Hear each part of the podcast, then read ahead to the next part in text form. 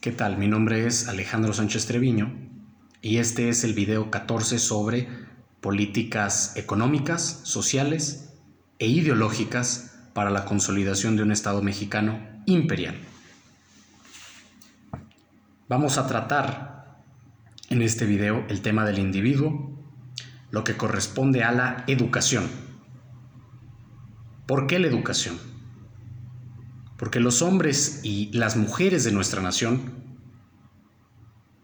se conducirán en función de las ideas y los pensamientos que alberguen, de las asociaciones, de los estímulos que tengan.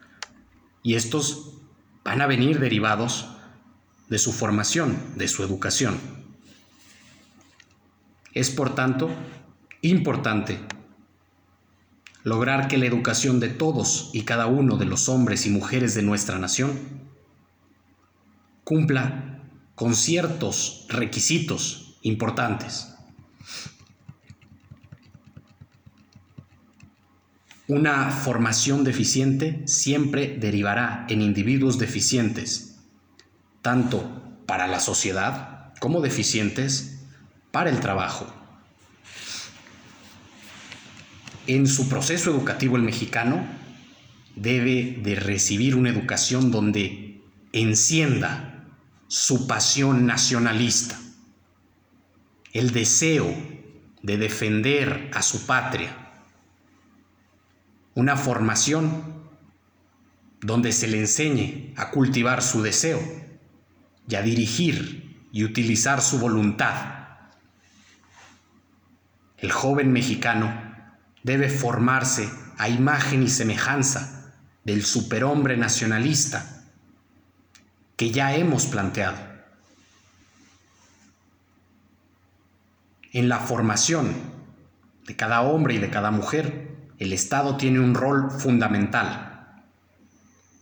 Y no podemos ya más permitir que los individuos, los jóvenes individuos de nuestra nación, sigan recibiendo una educación sin ideología.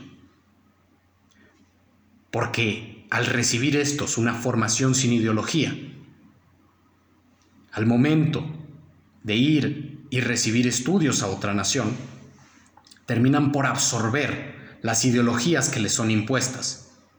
Hemos hablado ya de una gran cantidad de presidentes mexicanos que han estudiado y sido formados en el extranjero y cómo todos estos, al regresar a México, impulsan las ideas aprendidas en naciones extranjeras. Realmente este proceso imperialista que realizan naciones extranjeras, en el caso de México, Estados Unidos, ha logrado mantener a un pueblo entero subyugado y humillado.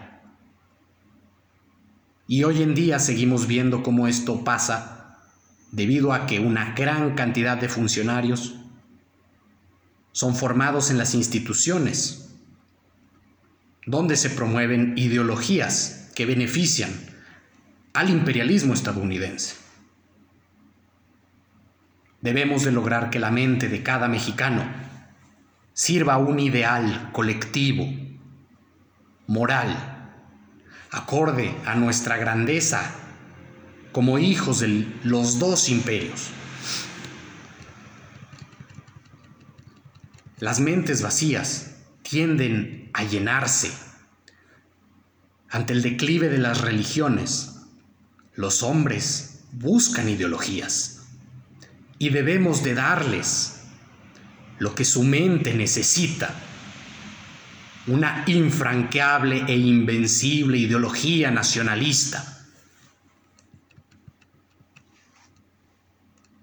No podemos permitir que se sigan promoviendo ideologías extrañas en la mente de los integrantes de nuestra nación. Ninguna forma de liberalismo,